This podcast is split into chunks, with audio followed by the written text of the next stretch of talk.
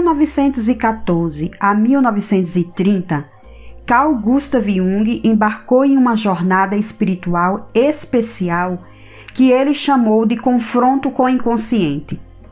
O resultado deste confronto foi o memorável Livro Vermelho.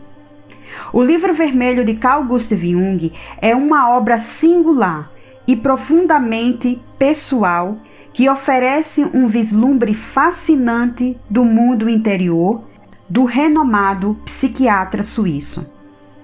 Escrito ao longo de um período de aproximadamente 16 anos, este livro permaneceu em grande parte desconhecido até a sua publicação póstuma em 1909. Jung manteve o livro vermelho em segredo, considerando um registro de sua própria jornada psíquica e espiritual.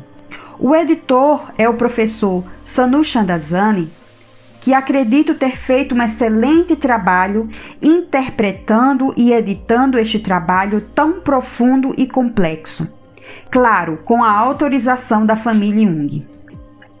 A obra é uma fusão de texto e imagens, onde Jung explorou seus próprios sonhos, fantasias e reflexões de forma intensamente introspectiva.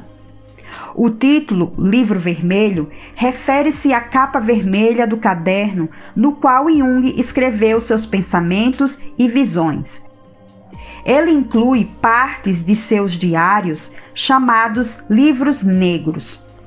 É uma exploração profunda e densa das profundezas do inconsciente, um diálogo interno rico em simbolismo e imagens arquetípicas.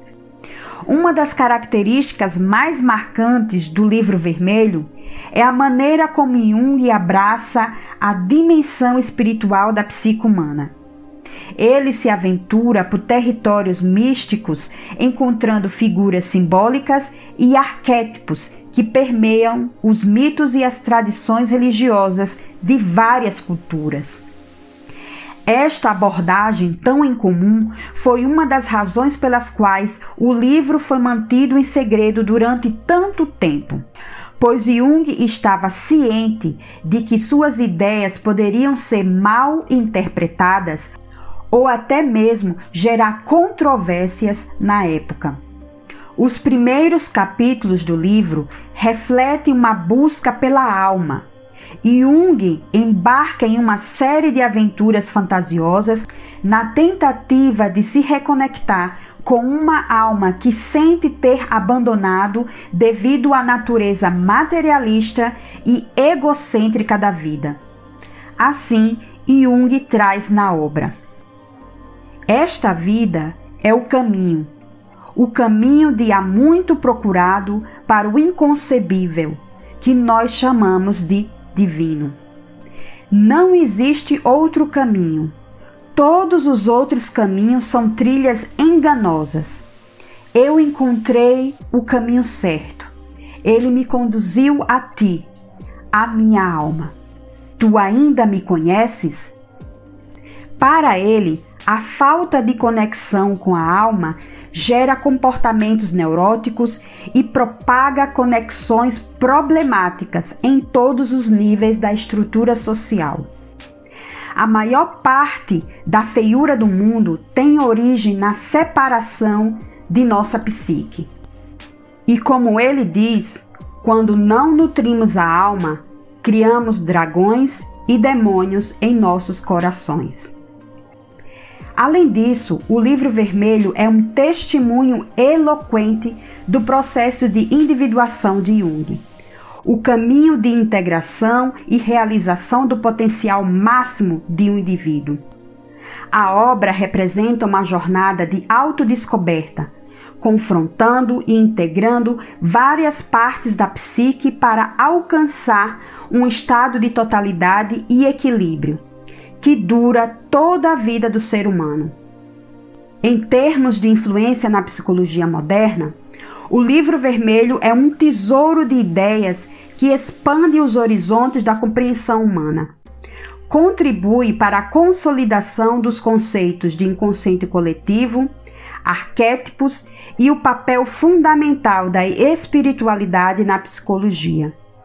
Além disso, o livro reforça a importância da criatividade e da imaginação na jornada do autoconhecimento humano. Em seu prefácio à revisão de 1952 de Transformações e Símbolos da Libido, que depois passou a se chamar Símbolos da Transformação, Jung escreveu algo que podemos fazer ligação com o livro vermelho eu me sentir compelido a perguntar-me com toda sinceridade: o que é o mito que você vive? Não achei a resposta e tive de confessar-me que, na verdade, eu não vivia nem com um mito, nem dentro de um mito, e sim numa nuvem insegura de possibilidades, de conceitos que eu olhava, aliás, com desconfiança crescente. Veio-me então naturalmente a decisão de conhecer o meu mito.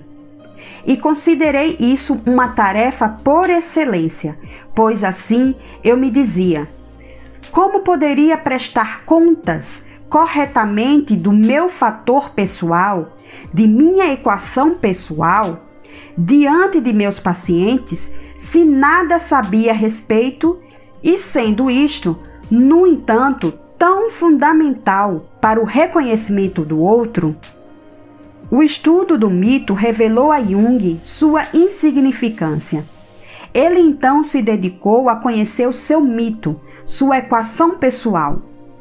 Lendo o livro vermelho, podemos ser companheiros de uma viagem em uma jornada de autoexploração que nos leva a fazer duas perguntas bastante provocantes. Quem sou eu realmente? E qual é o meu mito? Em síntese, o Livro Vermelho é uma obra notável que oferece uma visão profunda e única da mente de Carl Gustav Jung. É uma exploração corajosa e ousada das profundezas do inconsciente, enriquecida de simbolismo e imagens arquetípicas.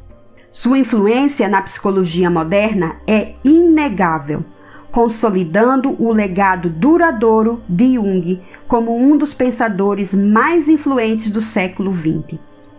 E assim, para finalizarmos tudo isso que eu trouxe para vocês a respeito do livro vermelho, fechamos com uma afirmação belíssima de Jung. Aquele cuja cobiça se aparta das coisas externas este chega ao lugar da alma.